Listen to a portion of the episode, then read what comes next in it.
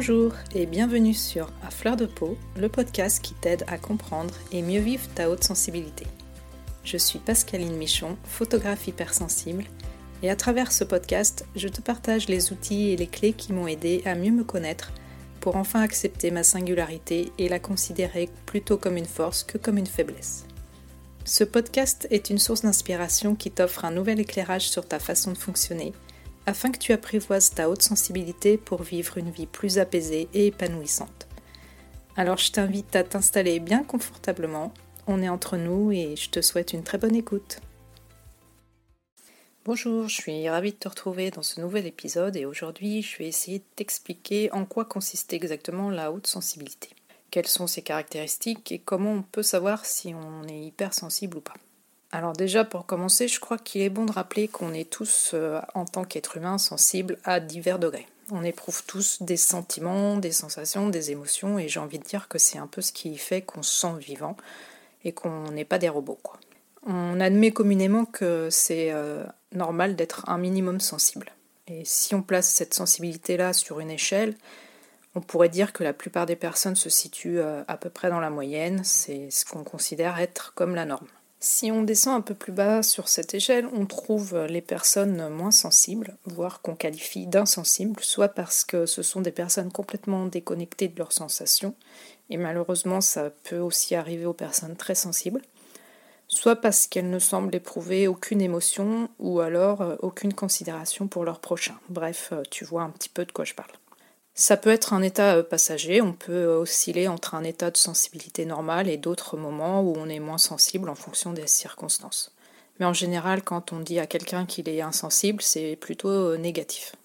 De l'autre côté de l'échelle, c'est-à-dire tout en haut, on va trouver des personnes très sensibles et qu'on va plutôt qualifier, si on est une personne avec une sensibilité dans la norme, de trop sensible, trop émotif, trop timide, qui se pose trop de questions qui se fait trop de soucis pour pas grand-chose. Donc malheureusement, euh, on voit que cette haute sensibilité est elle aussi euh, considérée euh, comme le fait d'être insensible, comme étant négatif par notre société en général. C'est pour ça que moi j'aime pas trop utiliser le terme d'hypersensibilité ou hypersensible, parce que dans hyper, il y a cette idée d'être trop quelque chose et donc, du coup, c'est euh, quand on dit de quelqu'un qu'il est hypersensible, bah forcément, il y a cette idée de, négatif. Et donc, euh, moi, je cautionne pas ça, parce que du coup, euh, être hypersensible, c'est un trait de caractère, et en fait, on le reste toute sa vie. Donc, si toute sa vie, on, a l'impression d'être trop quelque chose, et eh ben, c'est assez handicapant, du coup, pour la personne. Donc moi je préfère utiliser le terme de haute sensibilité qui, qui est plus neutre en fait. Et donc pour ma part, euh, j'ai ressenti une bonne partie de ma vie cette impression d'être trop ou pas assez quelque chose en fonction de cette présupposée norme de sensibilité. Tu vois, pendant 40 ans, j'ai essayé toutes mes forces de devenir quelqu'un d'autre à cause de tout ça. Et franchement, euh, je peux dire 40 ans, c'est long. J'ai fini par croire que je n'étais vraiment pas normale, j'arrivais pas à m'adapter malgré tous les efforts que je faisais et je comprenais pas pourquoi les autres semblaient euh, ne pas être confrontés aux mêmes doutes que moi. J'avais le cerveau qui turbinait à 100 à l'heure euh, en permanence et euh, ça c'est pas terminé, hein, ça, se passe toujours comme ça. Et je n'arrivais pas à m'épanouir professionnellement et je trouvais euh, que rien n'avait de sens. Et c'est cette question du sens de la vie, de qu'est-ce que je fais là, pourquoi je suis là. Je me souviens que je me la posais déjà quand j'étais toute petite, quoi. Je sais pas, peut-être déjà 4-5 ans, je me posais déjà cette question et franchement, euh, c'était très dur. J'avais l'impression d'être en lutte permanente contre quelque chose que je n'arrivais pas à définir et j'avais cette sensation euh, bizarre de, regarder ma vie se dérouler comme si j'étais euh, sortie de moi-même. Donc ça fait une drôle d'impression et j'avais l'impression d'être une simple spectatrice de ma vie. Alors de l'extérieur, euh, ça se voyait pas forcément, surtout que je voulais pas faire de vagues, donc tout allait bien, je me plaquais un sourire sur mon visage quand je voyais mes proches, je faisais semblant et pourtant quand j'étais seule, c'était une autre histoire et je suis passée par des moments vraiment difficiles. Et à côté de ça, pourtant, j'ai vécu aussi des moments où j'étais vraiment heureuse, même euh, exaltée carrément, où je ressentais parfois une joie profonde et euh, je comprenais pas comment je pouvais passer ces moments de bonheur intense euh, la plupart du temps quand j'étais avec des gens que j'aime à des moments où j'étais complètement au fond du trou, en plein désespoir. Et pour tout avouer, j'ai même pensé être bipolaire. Et euh, c'est un diagnostic qui est malheureusement parfois posé à tort pour les hypersensibles. Toujours est-il qu'à l'approche de la quarantaine, je me suis sentie euh, vraiment très très mal. J'avais l'impression euh, de ne pas avoir vécu et d'être comme un fantôme, comme si je n'existais pas. Et ça, c'était en 2014. Donc je te passe les détails car les deux années qui ont suivi n'ont pas été franchement joyeuses. Mais avec le recul, je me rends compte maintenant qu'elles ont été euh, le déclencheur d'une grosse prise de conscience chez moi. Deux événements douloureux euh, dans ma vie ont fini par faire exploser l'armure que je m'étais forgée au fil du temps pour essayer de me blinder contre la vie et j'ai fini euh, par être complètement noyée par les émotions que j'avais tenté de refouler jusqu'à là pour me protéger en fait. Et je crois que c'est ce qui m'a sauvée. Ça n'a pas été simple, mais j'ai décidé que ça ne pouvait plus durer et que je ne pouvais pas continuer à renier la personne que j'étais vraiment au fond de moi et qu'il fallait que je me réconcilie avec moi-même. J'ai toujours été passionnée par la psychologie et les sciences humaines, mais là, du coup, j'ai commencé à lire énormément d'ouvrages de développement personnel et de psychologie positive, et du coup, j'ai découvert ce, côté de la psychologie positive qui justement euh, amenait plutôt à, mettre en avant ses forces plutôt que d'essayer de, corriger ses faiblesses finalement. Et ça, ça m'a beaucoup plu et ça m'a beaucoup aidé. Et puis un jour, un peu par hasard, je faisais des recherches sur euh, Internet pour, euh, sur un sujet et je suis tombée sur un site qui parlait de l'hypersensibilité. Alors ça a piqué ma curiosité. Moi évidemment je savais bien déjà que j'étais euh, très sensible, même trop d'après ce qu'on me rabâchait depuis que j'étais toute petite, mais au fur et à mesure que je lisais, euh, j'avais le cœur qui commençait euh, à battre un peu plus fort. Et je me disais mais c'est pas possible, c'est pas possible. Je peux même te dire que j'ai fini en larmes et ça expliquait tellement de choses que j'avais vécues et ressenties jusqu'à là que, que j'y croyais pas quoi. Donc bon, je vais arrêter de te faire languir, je te sens en train de t'agiter là, ouais, c'est bien beau tout ça, mais quand est-ce qu'elle va nous lâcher le morceau? Et eh ben voilà, en fait, la haute sensibilité, ou l'hypersensibilité si tu préfères, c'est une particularité neurobiologique. Ça veut dire en gros que notre cerveau est câblé différemment de la plupart des gens. On est, du verbe naître, avec cette haute sensibilité qui est induite par un fonctionnement différent de notre cerveau. Waouh T'imagines même pas l'effet que ça m'a fait d'apprendre ça. Ça a complètement bouleversé ma vision des choses et surtout la façon de me considérer. J'étais mais soulagée. Alors qu'est-ce que ça implique en vrai?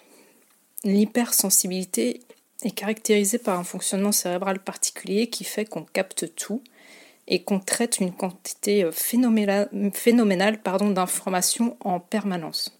En tant que personne hautement sensible, on a une très forte réactivité aux stimuli internes, c'est-à-dire euh, les pensées, les émotions, les sensations, et externes, donc toutes les informations qui proviennent de notre environnement extérieur.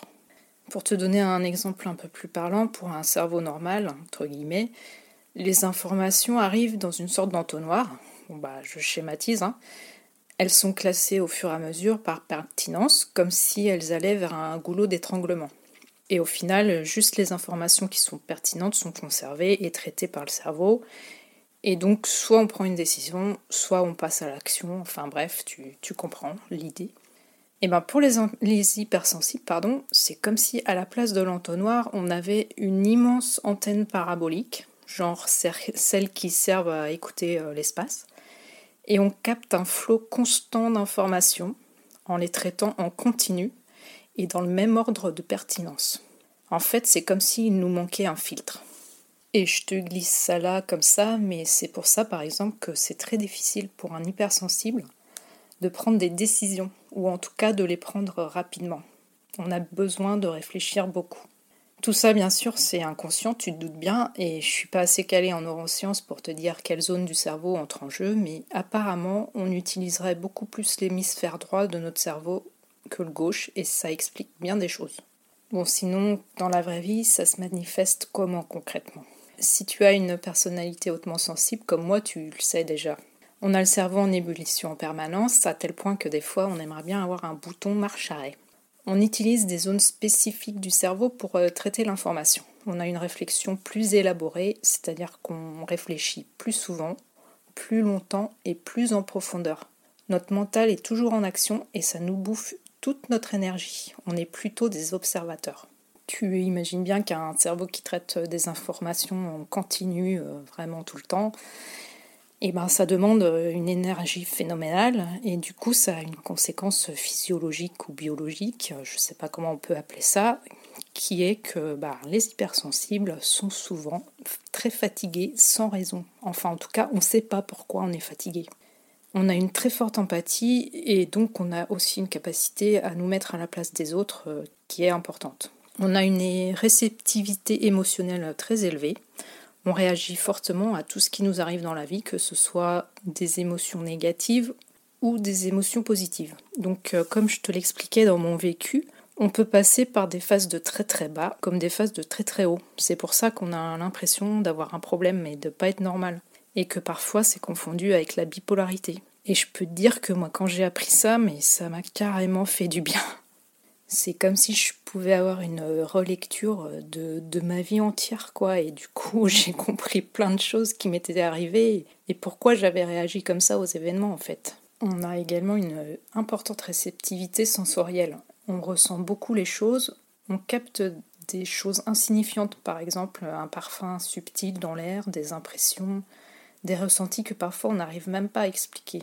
On est aussi sensible aux bruits forts, aux lumières fortes, et du coup, ça peut être problématique euh, quand on ne le sait pas. Enfin, du coup, on ressent une gêne et euh, ou euh, parfois par rapport aux autres, on peut passer par des rabat ou des gens qui savent pas s'amuser parce que on n'aime pas les grandes foules, on n'aime pas trop les soirées où il y a beaucoup de monde. Enfin, on préfère les petits comités, etc. Donc, d'un point de vue relation sociale, parfois c'est compliqué.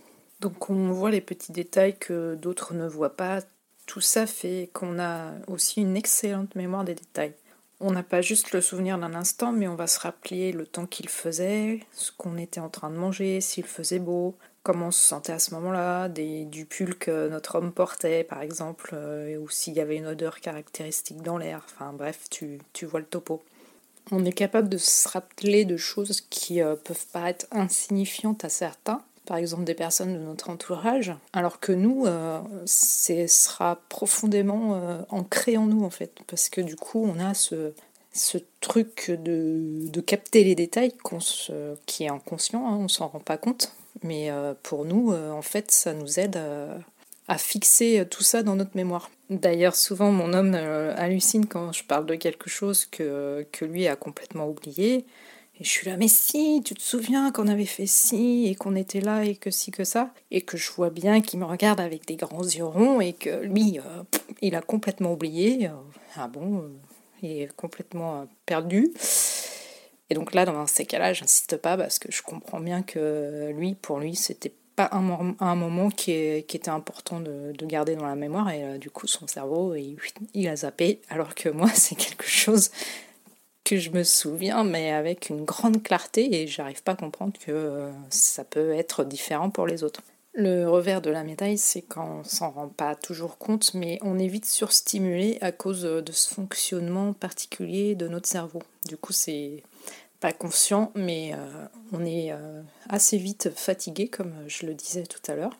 Et moi, c'est pareil, ça, c'est quelque chose que je comprenais pas parce que régulièrement, je sentais beaucoup de fatigue j'avais besoin de me reposer et je me disais mais de me coucher tôt et euh, je me réveillais tard et j'étais tout le temps fatiguée. Et je comprenais pas pourquoi. Je me disais mais pourquoi je suis tout le temps fatiguée comme ça? C'est pas normal j'ai une maladie et du coup c'est vrai que quand on est hypersensible on peut avoir aussi tendance à être un peu hypochondriaque parce que on comprend pas pourquoi on a certains ressentis et comme on a nos sensations qui sont aussi exacerbées, euh, dès qu'on a mal quelque part, euh, c'est compliqué aussi à gérer. Donc euh, bah, ce problème de la fatigue, en fait, j'ai compris après coup que, que c'était dû aussi à mon fonctionnement particulier au niveau cérébral.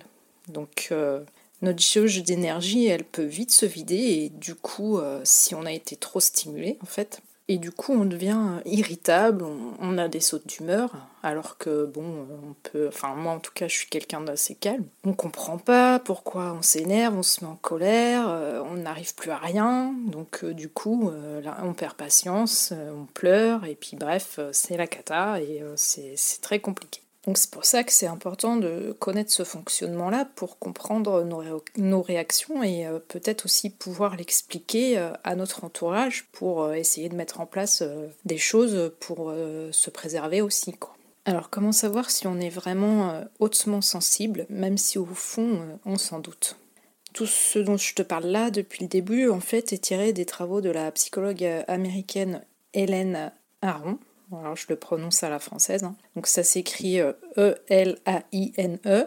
Son nom de famille, c'est A-R-O-N. C'est elle qui a, mis en évidence euh, ces particularités chez les personnes hautement sensibles. Et grâce à de nombreuses euh, études de cas, elle a pu parvenir au résultat euh, qu'environ 20 à 30% de la population posséderait une personnalité hautement sensible. Elle a travaillé en fait toute sa carrière sur ce sujet et en fait c'est parce qu'elle est elle-même hypersensible. Et du coup, euh, j'ai découvert en fait son travail au fur et à mesure de mes recherches. Et euh, elle a établi un questionnaire pour savoir si euh, on est hypersensible ou pas. Et donc ce questionnaire est disponible dans son livre que j'ai du coup qui s'appelle Hypersensible, mieux se connaître, mieux pardon, se comprendre pour mieux s'accepter. Dans son livre, c'est un questionnaire raccourci où on répond juste par oui ou par non. Donc il n'y a pas énormément de questions, mais ça donne une indication déjà. Mais il existe un test beaucoup plus complet qu'elle a mis en place du coup et qui est validé scientifiquement pour les psychologues et les accompagnants qui sont formés à ce sujet. Les questions sont beaucoup plus nombreuses avec une échelle de pertinence en fait de 1 à 10. Et en fonction des réponses euh, et après analyse euh, du test, du coup, le spécialiste est en mesure d'évaluer la sensibilité de la personne qui, a passé le test. Donc moi, j'ai passé ce test-là euh, chez une psychologue spécialiste du sujet de l'hypersensibilité en France. Et euh, j'avais euh, la chance qu'elle qu'elle ait un cabinet près de chez moi à Angers. Donc du coup, j'ai pu aller la voir. C'était juste à une heure et quart de chez moi et je ressentais vraiment le besoin de faire ce test. Donc du coup j'y suis allée et elle s'appelle euh, Catherine Bernard Perron, mais malheureusement euh, elle ne reçoit plus de, nouveaux patients. Par contre, euh, elle a, beaucoup travaillé du coup sur le sujet de l'hypersensibilité. Elle a une association de, de formation aussi qui s'appelle Pilgrim Conseil et qui forme du coup les autres praticiens français du coup au sujet de l'hypersensibilité. Donc si ça t'intéresse, tu peux euh, retrouver euh, la liste des, des personnes qui, sont, euh, qui ont eu cette formation dispensée par, par, Pilgrim Conseil. Et donc c'est sur le site pilgrimformation.fr dans la rubrique annuaire. Donc Pilgrim, ça s'écrit P-I-L-G-R-I-M et formation, c'est au pluriel. Donc euh, voilà, moi je ne sais pas si c'est vraiment indispensable d'avoir cette confirmation, mais pour moi ça m'a beaucoup aidé et surtout euh, après on peut être accompagné sur certaines problématiques euh, qui sont dues à la haute sensibilité en sachant que, que la personne qui va nous suivre elle est formée pour ça. Et c'est important justement pour pas avoir des des erreurs de, diagnostic, on va dire, comme ce que je te disais en début de podcast euh, par rapport à la bipolarité, ou alors euh, quelqu'un qui, euh, qui voudrait t'aider à te débarrasser de cette sensibilité, alors que bah en fait tu peux pas t'en débarrasser puisque ça fait partie de toi, c'est une caractéristique de ta personne, donc tu peux pas en guérir. Et sinon, je tenais quand même à préciser que tous les hypersensibles n'ont pas forcément besoin d'être suivis par quelqu'un. Tout ça en fait dépend de ton vécu, de comment euh, dans ton enfance ta sensibilité elle a été perçue par ton entourage. Est-ce que du coup on t'a encouragé à l'exprimer ou alors euh, on t'a souvent reproché d'être justement trop sensible, trop timide? On t'a un peu poussé à faire des choses euh, contre ta personnalité. Par exemple aussi tes enseignants te reprochaient euh, par exemple de pas assez participer en cours et tout ça. Donc toi peut-être que tu l'as mal vécu. Bah, c'est un peu mon cas. Je vais pas te le cacher. Et aussi ça dépend euh, de ta personnalité, enfin de plein de choses, et euh, donc tu peux très bien de vivre pleinement ta sensibilité, et ça c'est quelque chose qui est génial, ou alors avoir encore des choses qui, qui bloquent et qu'il faut régler pour pouvoir justement vivre pleinement sa sensibilité.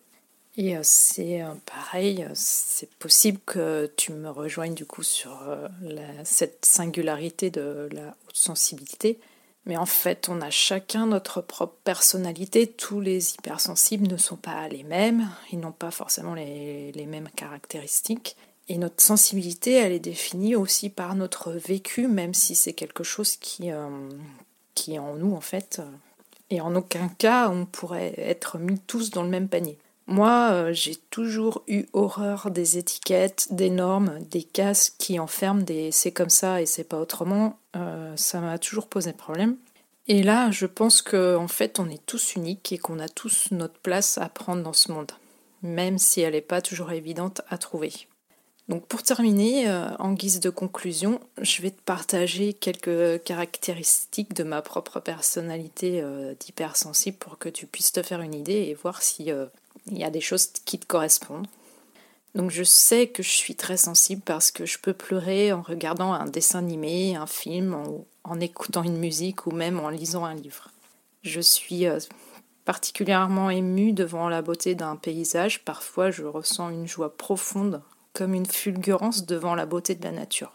Et euh, du coup je suis profondément connectée à cette nature et même je pourrais dire je me sens connectée à l'univers à quelque chose qui euh, est plus grand que moi alors que je ne suis pas croyante. Et euh, comme je te l'ai déjà dit, ce, cette question du sens de la vie, pour moi, c'est une question vraiment récurrente chez moi. Qu'est-ce qu'on qu'est-ce qu'on fait sur cette planète et voilà quel est le rôle qu'on doit y jouer ça c'est quelque chose qui m'a toujours hanté j'ai un besoin de sens dans ma vie et je n'arrive pas à faire quelque chose qui va à l'encontre de, mes valeurs, si je comprends pas à quoi ça sert. J'ai un sens aigu de la justice et je suis souvent horrifiée par le monde dans lequel on vit. Et les actualités euh, de ces derniers temps me touchent particulièrement. Donc personnellement, j'ai mis en place quelques techniques entre guillemets pour euh, éviter d'être confrontée à trop de, choses qui émotionnellement euh, me mettent dans tous mes états. Donc par exemple, j'évite de trop regarder les nouvelles, tout ce qui est journal télévisé déjà, je regarde pas. Et j'essaye de me tenir informée, mais un minimum, euh, je me confronte avec toutes les nouvelles anxiogènes qu'on peut avoir autour de nous pour me préserver. Euh, je ressens aussi particulièrement ce que les autres ressentent et c'est parfois difficile pour moi de prendre du recul car j'ai tendance à absorber les émotions des personnes qui m'entourent. J'ai souvent besoin de solitude et de moments où je suis seule avec moi-même. Je ne m'ennuie jamais dans ces moments-là, alors que ça peut parfois m'arriver de m'ennuyer quand je suis en compagnie de personnes avec qui je n'ai pas d'affinité, ou alors qu'on cause de sujets qui ne vont pas m'intéresser. Alors là, je, vais m'ennuyer et je préfère encore être toute seule chez moi. J'ai un énorme besoin d'amour, ça c'est quelque chose euh, qui est assez euh, édifiant et euh, je sais que c'est une caractéristique des hypersensibles. On a besoin de savoir qu'on est aimé et on a besoin de marques d'amour. Je n'ai pas beaucoup d'amis parce que j'ai besoin de relations très fortes et j'ai besoin de me sentir totalement en confiance. Je préfère de loin les discussions en tête à tête pendant lesquelles je peux être très bavarde alors qu'en groupe je me contente d'observer et analyser. D'ailleurs, j'analyse beaucoup, j'ai tendance euh, à être beaucoup dans l'intellect. Je ne sais pas prendre de décisions rapides, j'ai besoin d'analyser tous les paramètres et d'évaluer tous les risques, ce qui fait que je manque de spontanéité.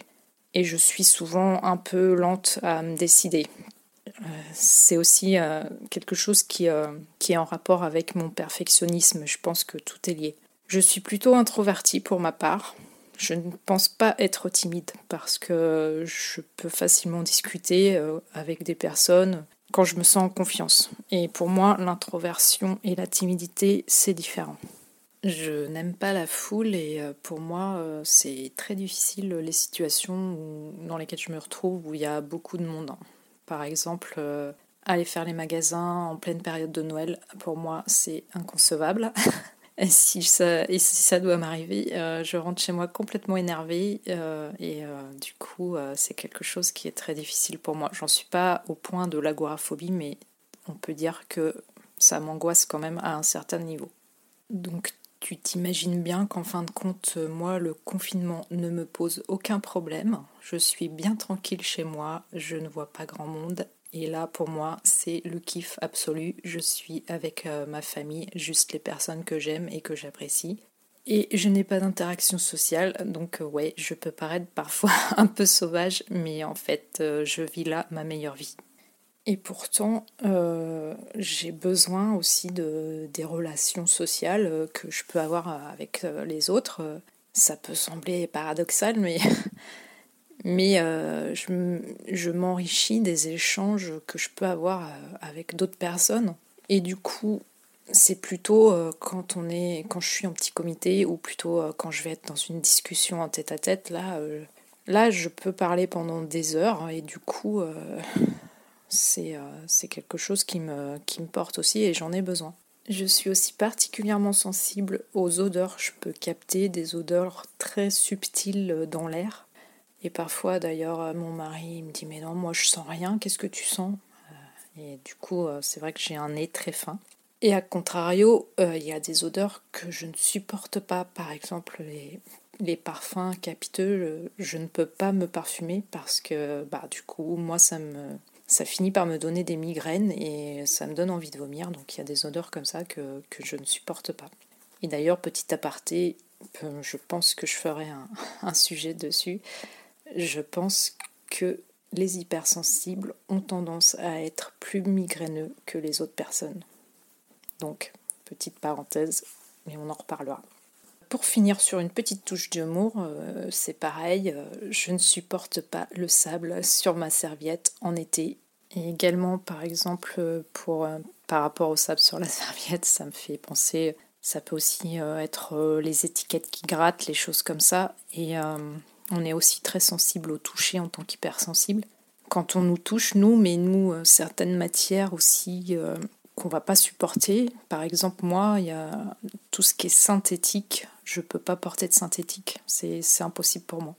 Bon voilà, je vais m'arrêter là pour la petite liste, tu euh, auras compris un peu l'idée et j'espère que tu seras euh, un peu reconnu euh, dans tout ça. Peut-être qu'il y a des différences, peut-être qu'il y a des similitudes. Et franchement, si tu as envie de, discuter autour de ton hypersensibilité avec moi et de pouvoir échanger, franchement, ça me ferait très plaisir. Donc n'hésite pas à me contacter par le biais que tu veux soit par mail euh, sur euh, mon site internet, soit par euh, Instagram ou Facebook. Enfin bon, tu, choisis le moyen qui te convient le mieux. Et je, t'invite, si tu l'as pas fait, à, lire le livre de Hélène Aron. Du coup, moi, c'est, pense que c'est l'approche de la sensibilité qui me parle le plus en fait, parce que du coup, il y a des données scientifiques. Et moi, j'ai besoin d'avoir souvent une validation à ce niveau-là pour que, que, je puisse adhérer aux choses. Et du coup, franchement, ce livre, euh, moi, m'a aidé aussi à comprendre euh, un petit peu mon fonctionnement. Et surtout, ça m'a soulagé euh, de voir qu'en fait, non, j'étais pas folle ou anormale et que j'avais simplement une manière de fonctionner qui était différente et ça faisait pas pour autant de moi quelqu'un qui n'était pas capable. Donc voilà, je pense que c'est important je t'invite sincèrement à lire ce livre donc, qui s'appelle Hypersensible, mieux se comprendre pour mieux s'accepter. Donc après, voilà, il y a des choses qui sont aussi euh, certainement à prendre et à laisser. Et puis, euh, comme je te le disais, on est tous différents, donc il y a des choses qui vont te correspondre ou pas. Et puis, euh, ce sera à toi de faire un peu le tri par rapport à ta personnalité.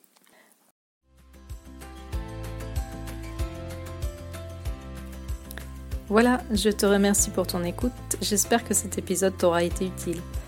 Si tu l'as apprécié, je te serais vraiment reconnaissante de me laisser un avis et plein de petites étoiles sur Apple Podcast pour m'aider à le faire connaître. N'hésite pas non plus à le partager si tu penses que ça peut être utile à d'autres personnes. Tu peux retrouver les épisodes sur mon site internet à l'adresse suivante www.pascalineMichonphotographe.com dans la rubrique podcast. Si tu as envie d'échanger avec moi à propos de l'épisode, j'en serais vraiment ravie. Pour ça, tu peux me contacter sur Instagram, là où je suis la plus présente. Mon compte, c'est tout simplement Pascaline Michon. En attendant, je te donne rendez-vous la semaine prochaine pour un nouvel épisode. À bientôt!